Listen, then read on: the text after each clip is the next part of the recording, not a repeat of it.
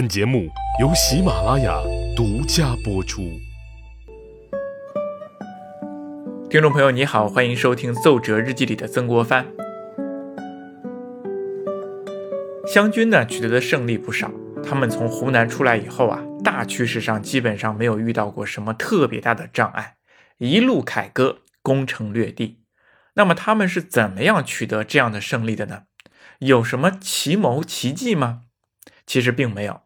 曾国藩用兵不用奇，他自己也在一篇奏折当中啊，曾经说：“我军以寡敌众，并不用虚声奇计，专以扎硬寨、打死仗为能。”士卒一家用命，所以湘军这些胜仗呢，是用命硬拼下来的。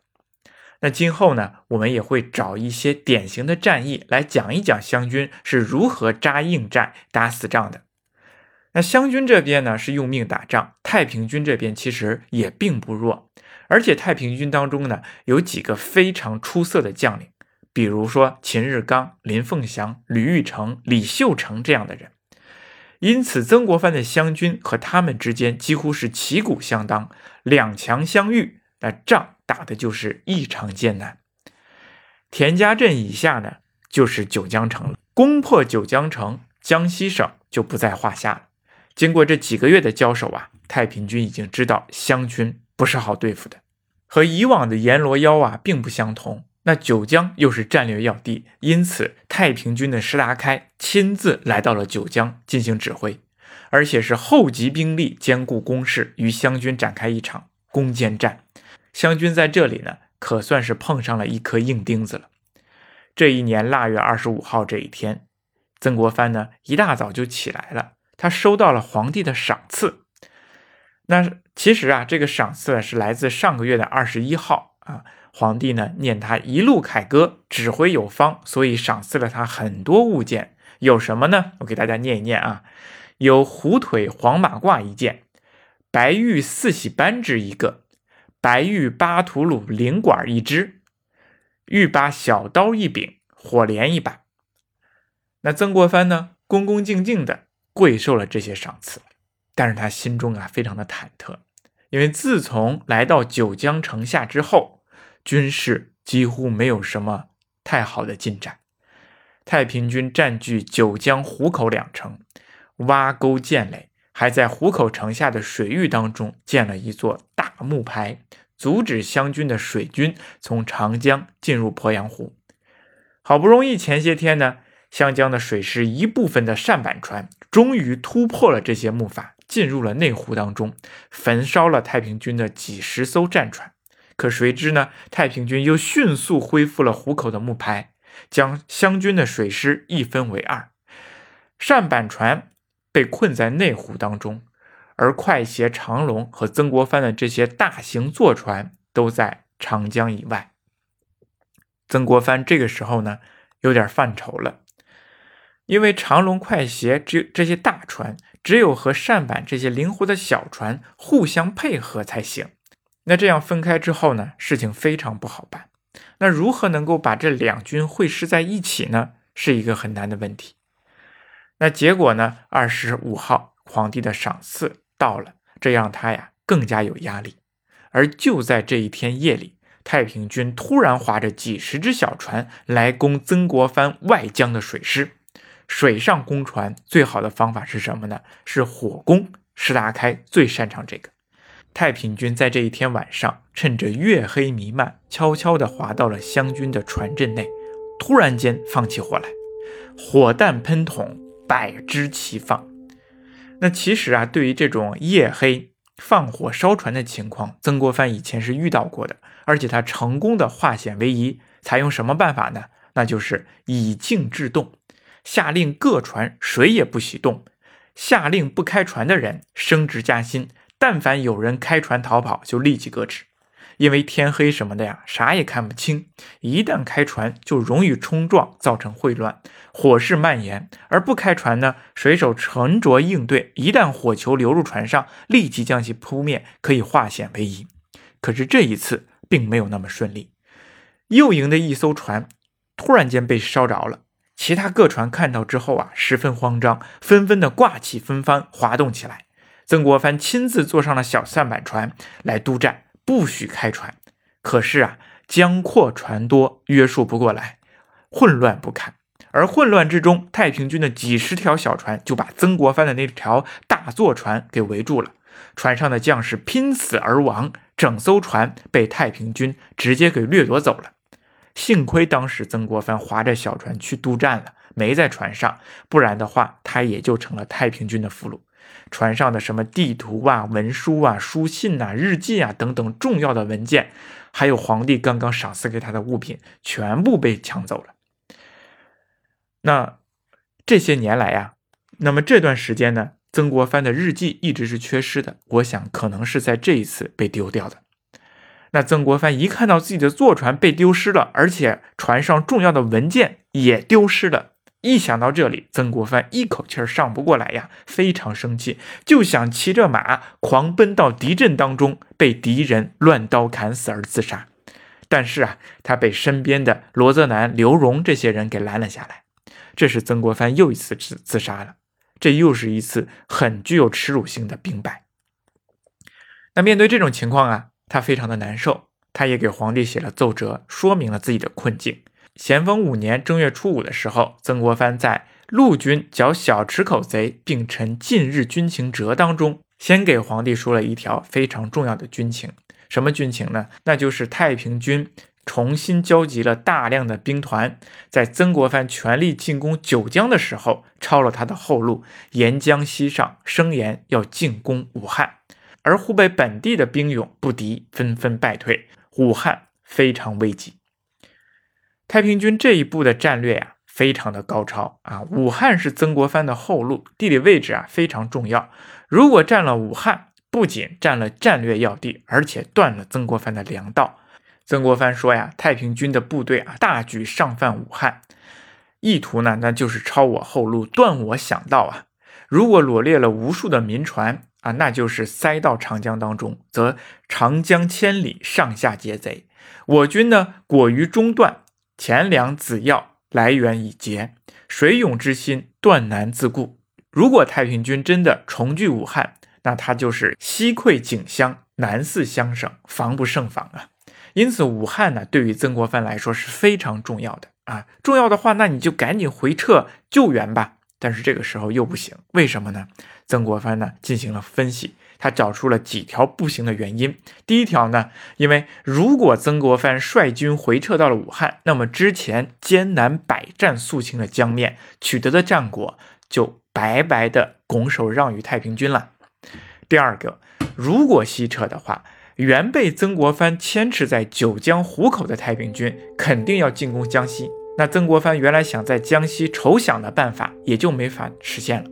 第三，如果西撤了，原来困于内湖当中的一百艘战船、两千名精锐，恐怕就很难冲出来和外江的水师进行会合了。好不容易练出来的这些精兵强将就被置于无用之地，以后恐怕难以再整。第四，那就是关于士气的。湘军本来一路高歌，一路进军，得胜仗数次，就应该呀再振刷精神，再接再厉。如果这个时候撤军，那兵勇之雄心先减，加以道路跋涉，消磨精气，虽认真振力，亦难做其方心之气。也就是说，他这个士气会减。因此，这个时候曾国藩发难了，该怎么办呢？他说呀。臣等反复愁思，进退两难。他给皇帝呀说出来这些顾虑，不知道该怎么办。其实啊，他是在告诉皇上，他面临着具体的几个难处。一个呢，水师被一分为二，一部分是在外江，一部分是在内湖，这该怎么办呢？另外一个呢，是粮路马上就要断了啊，没有粮饷，那如何行军打仗呢？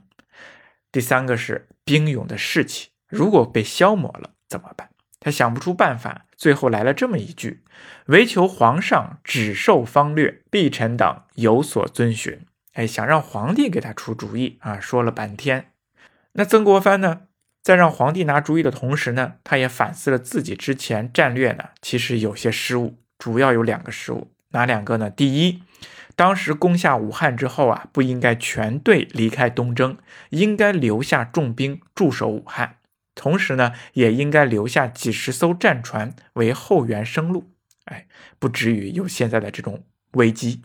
第二个呢，那就是在九江这方面啊，在九江还没有攻下来的同时呢，他不应该又想进攻湖口，想打通江西的想到，这样导致水师一分为二。外江无小船，内湖无大船，都没有办法形成规模，非常的尴尬。那情况已然如此，曾国藩是左右为难，拿不定主意，就给皇帝写奏折，让他拿主意。可是你想啊，你曾国藩都拿不定主意，那皇帝能拿得出来主意吗？大家都知道，皇帝是老板，他喜欢做选择题呀。因此，曾国藩觉得这样不行，只问皇帝问题不行，皇帝又不在前线。应该也不知道怎么办啊！如果再瞎指挥，那就更不好办了。所以说，三天之后啊，曾国藩想明白了，在正月初八这一天，他又赶紧写了一封奏折，说出了自己想问题的一些办法。第一啊，对于武汉之危，曾国藩觉得不得不救，于是派出李梦群率领三营战船四十艘回救武汉。可是，正当出发之际呢，突然间来了一场东北大风，把这个战船刮的是乱七八糟，毁坏大半。那没办法了啊，又添置到一百艘沿江上游啊，这一下完蛋了啊！因为战船大部分被损坏了，所以名为救武汉，实则是整修已坏之船，在中间呢择地。建厂来修建修理战船，所需的军饷就由谁出呢？由湖广总督和湖南巡抚来筹集。这是第一条。第二条，对于陷入内湖的船队怎么办呢？都是一些舢板船呐、长龙等轻便的船只，没有大船就不足以压风浪，不便速食，不能扎营。那现在也无得力将帅，他们又听说老营的坐船被烧，那就好似如。鸟失去了巢穴，人无固志。那针对这一部分，曾国藩还是不想放弃的。他决定自己亲自到内湖去，去管理这下船只，把这个人心呢都收拢起来，重新整顿。第三，对于这些陆军，尽管晋军现在在九江受阻了，但是各营兵勇的锐气尚盛啊！现在围攻九江，开挖地道，是人人踊跃勇猛。如此啊。如果此时回军武汉，就会锐气消减，雄心顿失，怎么办啊？所以曾国藩想再接再厉，争取在月内攻下九江城，和内湖水师进行会合，再次继续东下，直捣金陵。我们总结一下，看这三点。总的来说呢，就是让残损的外江水师回援武汉。陆军不能回撤，再接再厉，争取和内湖水军一起继续向东进攻。他觉得这样可以直击太平军的要害，也可以达到围魏救赵的效果。他说：“该逆上窜武汉，攻我之所以必救也。我军下捣贼巢，亦攻其所必救。”曾国藩呢，想达到围魏救赵的效果，其实曾国藩就是要坚持自己的战略进攻。敌人进攻武汉，为的是要湘军回撤，以解九江之围，进而解未来的金陵之围。而曾国藩觉得不能这样被敌人牵着鼻子走，要坚持自己啊。他说：“我军亦不肯转辗回顾，听其多方以为无也，不转辗反侧，只顾向前。”所以他接着说：“臣自是有进无退，时欲一雪激愤，成败利钝，皆不敢计。”我们看这句话。我看出了曾国藩的果敢，敢于向前，敢于担当，敢于承担，在举棋不定的时候，能够迅速的剖析时机，当断立断，坚持自己的计划。那这种品质和特性是极为难得的，尤其是在当时的这种啊互相推诿的晚清政局当中尤为难得。那我们看，从正月初五的举棋不定，不知如何是好，询问皇帝的意见，到正月初八。便决定了三步走的做法。如此重大的事情，只用了三天。我们可以看出，曾国藩其实一点都不慢，而且非常果敢。我想啊，我们一般人面对这种情况，可能只会等待着皇帝给出指示。那到底是撤军救武汉呢，还是继续攻坚长江、九江呢？那在清朝这种专制的体制之下，肯定啊，人们就会举棋不前了，等着。老板的命令啊，领导说让怎么办，我们就怎么办了。那这样一来，就会错失很多战机。我们看曾国藩，他没有观望，他没有像其他官员一样互相推诿，而是敢于决策，敢于担当。那么后果呀，他自然也要敢于承担。后果是什么呢？那就是还没有等曾国藩全力攻下九江的时候，还没有等到春水涨起来，内湖水师冲出江外的时候，二月十七号，武昌城就被攻破了，长江重镇又重新回到了太平军的手中。哎，这个上游的这个友军呐，真的是不给力。那现在啊，曾国藩是下路打不通，上路又给断了，坐困中断，难受的很。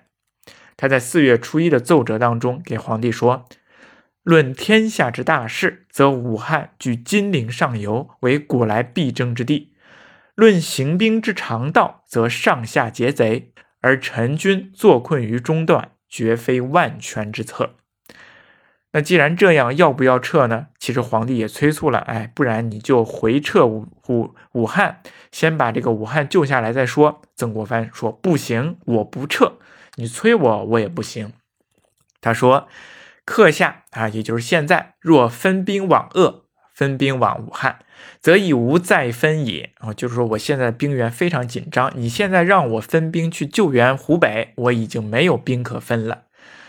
若。”臣等自行回剿。那如果想让我自己带着兵去回剿，那么我需要准备两个月的军饷啊。与其千里驰逐，足以饷馈而致意外之余，不若坚守中段，保群此军。也就是说，如此我千里行兵，导致军饷不足，不如我现在就坚守中段，保全此军啊，还可以供皇上所驱使。所以他不撤军。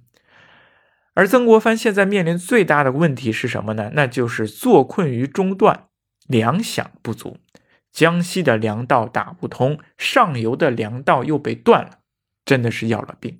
那么该怎么办呢？曾国藩有什么样的筹想办法没有呢？我们下一期再说。